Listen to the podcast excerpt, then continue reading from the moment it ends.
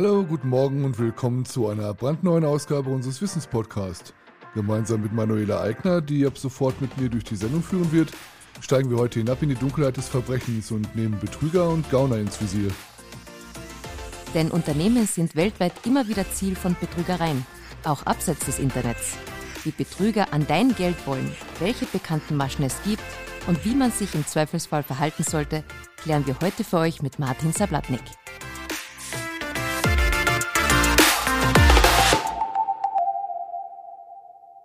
Hallo Martin, schön, dass du heute bei uns bist und mit uns über ein sehr wichtiges Thema reden wirst, denn in der heutigen Episode dreht sich alles über Betrüger, die auch abseits des Internets immer wieder Unternehmen angreifen und so Geld ergaunern wollen.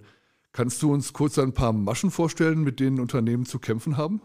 Lieber Jan, danke für die Einladung.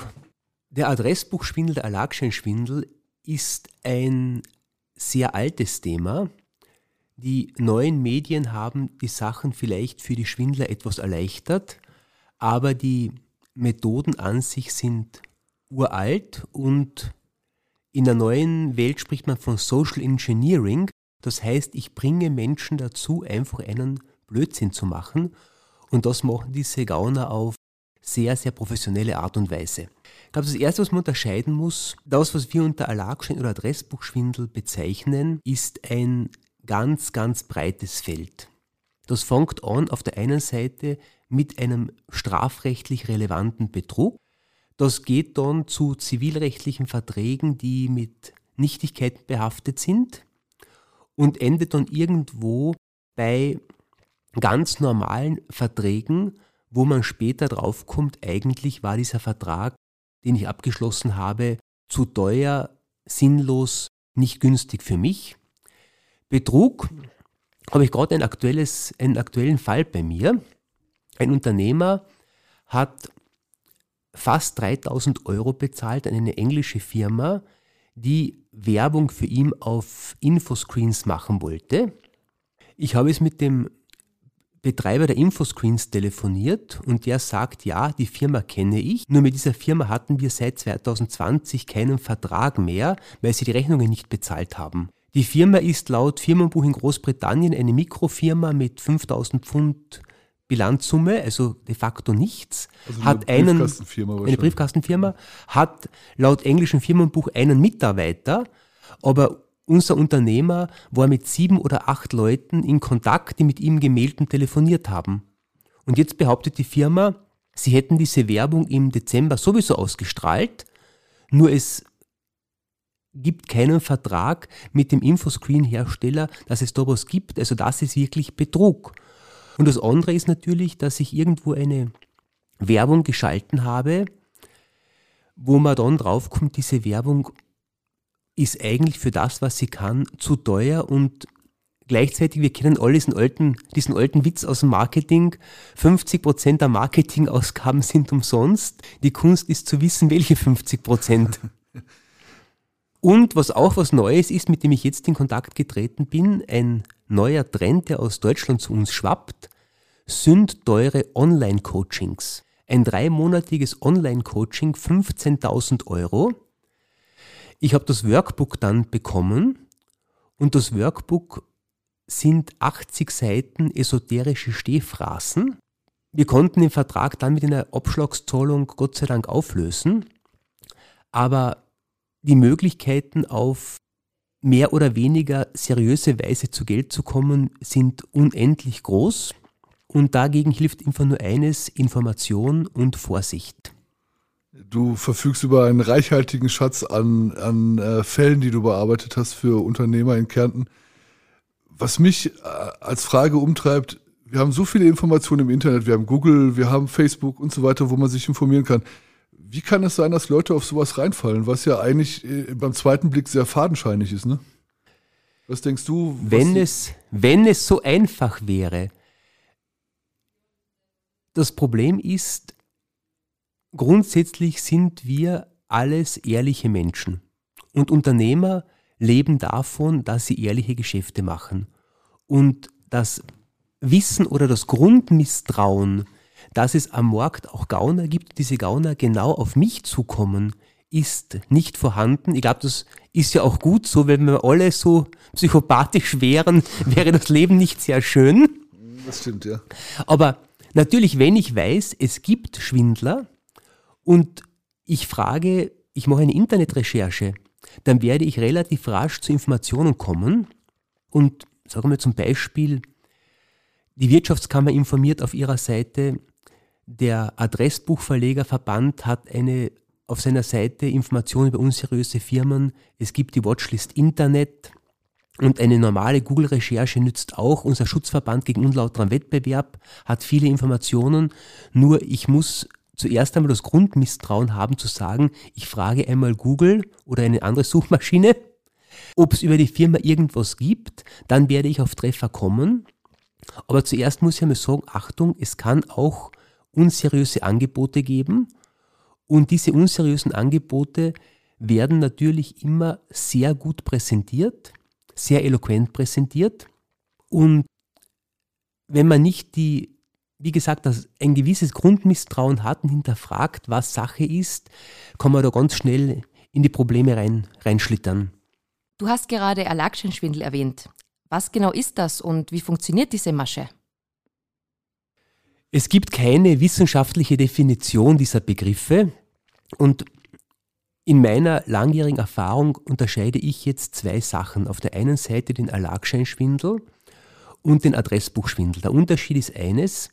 Beim Erlagscheinschwindel ist es so, dass die Gauner auf öffentliche Daten zugreifen. Ich melde ein, eine Firma an, ich hinterlege eine Bilanz im Firmenbuch, ich melde eine Marke an, ich melde ein Gebrauchsmuster an, die greifen dann auf die offiziellen Register zurück und schreiben dann einen wunderschönen Brief, ihre Eintragung laut Firmenbuch mit Firmenbuchnummer.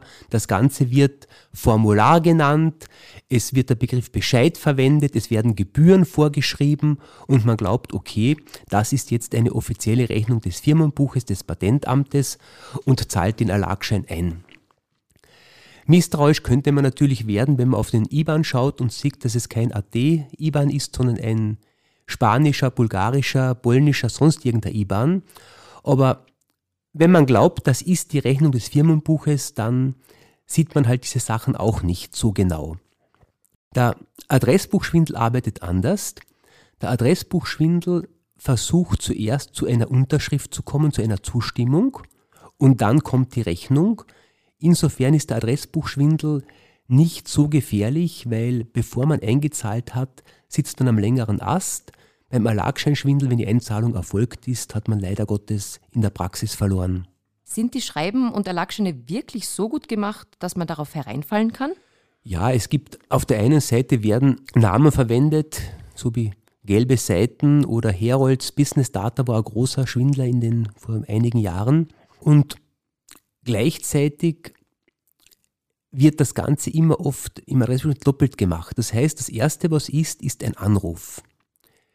Sie haben bei uns eine Werbung geschalten, das war jetzt ein Jahr gratis. Ich bräuchte nur eine kleine Unterschrift auf einem Formular, dass das Ganze automatisch ausläuft. Dann kommt ein Schreiben und auf dem Schreiben steht groß und fett oben, neben der Unterschrift läuft automatisch aus. Man sagt, okay, das entspricht genau dem, was ich mit dem Anrufer besprochen habe, unterschreibt, schickt zurück. Im Kleingedruckten steht drin ein neuer Vertrag, sechs, drei Jahre Laufzeit, zwei Auflagen pro Jahr, jede Auflage 1000 Euro. Okay, das ist dann quasi so die äh, Ausnutzung der Tatsache, dass das Kleingedruckte irgendwie nie gelesen wird. So ist es. Und es ist lustig, wie sich in den letzten Jahren das geändert hat. Wie ich mich vor circa 20 Jahren mit dem Thema erstmalig beschäftigt habe, war das Argument immer, dass Werbungen in die Druckerei gehen, dass Broschüren gedruckt werden. Und die Druckerei kann derzeit nicht arbeiten, weil alle, die in der Broschüre mitmachen wollen, schon ihre Zustimmung gegeben haben. Und nur du als letzter hast noch keine Zustimmung gegeben und die arme Druckerei kann nicht arbeiten. Jetzt gibt es wenige gedruckte Broschüren in der Werbung. Jetzt geht es vor allem darum, es waren Online-Werbungen, die automatisch auslaufen. Was mich interessieren würde, hast du Zahlen, wie viele Fälle es in Kärnten so pro Jahr gibt und welcher Schaden damit verursacht wird? Gibt es da Erhebungen zu? Es hat sich die letzten Jahre vieles geändert. Es gab in der Vergangenheit ganz große Aussendungswellen. Und dann gab es mehrere strafrechtliche Verurteilungen gegen diese großen Massenschwindler. Und in diesen Fällen gab es oft 500 Fälle im Jahr, die bei meinem Schreibtisch waren und Schadenssummen von bis zu 500.000 Euro. In den letzten Jahren ist diese Massenbetrugsgeschichte zurückgegangen, einfach aufgrund der Angst vor dem Strafrecht. Jetzt gibt es viele kleine Gauner und Betrüger. Wir stehen derzeit, sage ich, bei 200, 300 Fällen im Jahr mit 200.000 bis 300.000 Euro Schadenssumme, potenzieller Schadenssumme, weil, wie gesagt, man kann sehr gute Argumente bringen und letztendlich sitzt man, solange man nicht eingezahlt hat, am längeren Ast. Wie genau kann ich mich davor schützen, per Erlagscheinschwindel hereingelegt zu werden? Zwei Sachen oder drei Sachen. Erstens, Tante Google, Herr Microsoft und Frau Apple rufen nicht bei dir persönlich an. Das ist eine ganz große Masche, dass Anrufe getarnt werden, dass Anrufe von Microsoft. Da geht es dann teilweise auch wirklich um Zugangsdaten zum Computer und um Hacking, wirklich schwere Kriminalität. Oder halt um irgendwelche Suchmaschinenoptimierungen und ähnliches. Nur noch einmal, der Herr Microsoft, die Tante Google ruft nicht an. Das heißt, jeder, der mit dem Anruf konfrontiert ist, muss wissen, das ist sicherlich kein Anruf einer dieser Firmen. Und das Zweite ist einfach, wenn man solche Formulare bekommt, einmal das Ganze in Ruhe durchschauen, vielleicht einmal eine Internetrecherche machen und sonst einfach die Unterlagen an die Wirtschaftskammer Kärnten schicken. Wir können dann sofort Auskunft geben, um was für eine Art des Schreibens es sich dabei handelt. Gehen wir jetzt mal davon aus, wir haben jetzt nicht äh, Herrn Google und Tante Microsoft im Endeffekt konsultiert und sind darauf reingefallen. Welche Möglichkeiten habe ich dann, gegen die Betrüger vorzugehen? Also ich interveniere dann immer bei den Betrügern und es gibt natürlich sehr viele Argumente. Die erste Frage ist, die Formulare sind meistens so gestaltet, dass nicht klar ersichtlich ist, wer der Geschäftspartner ist und mit einer reinen Geschäftsbezeichnung, einem Phantom, schließe ich zivilrechtlich keinen gültigen Vertrag ab. Die nächste Frage, was ist die Leistung? Es gibt die sogenannte Lesio enormis, die Verkürzung über die Hälfte. Das bedeutet, wenn ich für eine Leistung 100 bezahle, die objektiv 49 wert ist, kann ich den Vertrag anfechten. Der OGH hat klar judiziert, dass bei solchen unlauteren Handlungen ein Fruchtziehungsverbot besteht, dass man aus dieser Tat kein Geld bekommen kann. Und was natürlich die Gauner oft übersehen, sie machen keine Gerichtsstandsvereinbarungen und das bedeutet in weiterer Folge, liebe Firma XY aus Spanien oder sonst irgendwoher, Deutschland, auch Rumänien, Bulgarien, wo, wo immer das die Firmen herkommen oder auch China, USA und sonst irgendwo, lassen wir es darauf ankommen. Wir haben keine Gerichtsstandsvereinbarung, also darfst du vom zuständigen Bezirksgericht in Kärnten deine Klage einbringen. Im gleichen Zug musst du dich dann aber wirklich outen und ganz klar sagen, wer du bist. Und in dem Augenblick, wo du das tust, werden wir gegen dich Anzeigen wegen unerlaubter Werbeanrufe tätigen, werden gegen dich eine Klage nach UBG einbringen. Und das führt dann halt dazu, dass die Firmen dann irgendwann einen berühmten Satz schreiben, wir sind nur an zufriedenen Kunden interessiert und aus reiner Kulanz, ohne irgendeinen Rückschluss auf die Sach- und Rechtslage, haben wir den Vertrag storniert. Okay, soll so sein, Problem gelöst für unsere Mitgliedsbetriebe.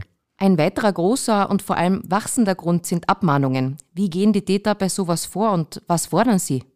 Das ist ein ganz anderes oder Thema. Wir wechseln jetzt die, die Rechtsmaterie, wir verlassen jetzt den Schwindelbereich und kommen jetzt in einen Bereich, wo man wirklich im klassischen Zivilrecht ist.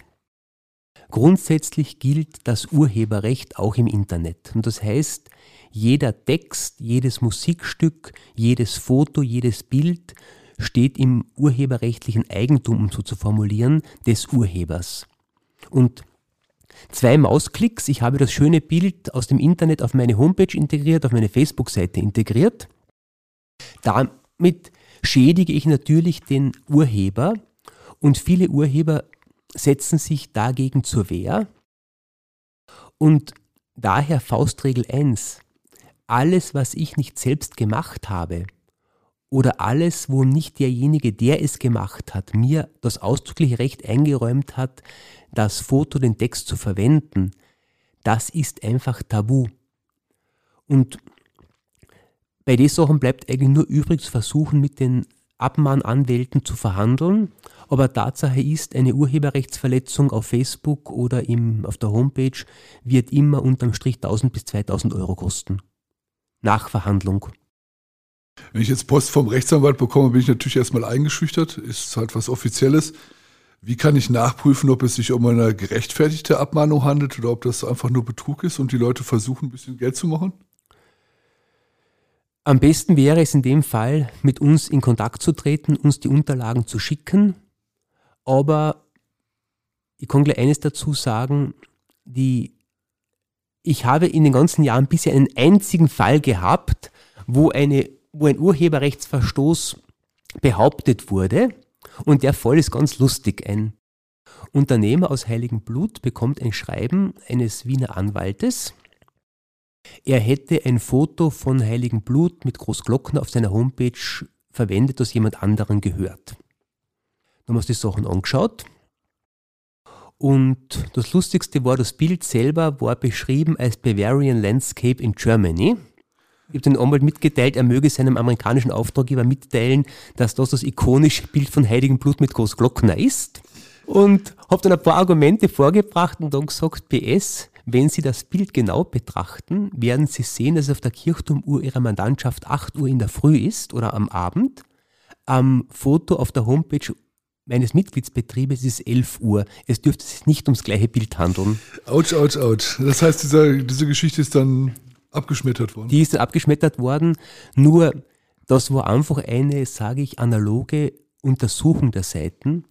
Viele Leute, die ihre Urheberrechte kontrollieren wollen, arbeiten heute mit Computersoftware und die Computersoftware erkennt Bildüberarbeitungen, Bildausschnitte und alles.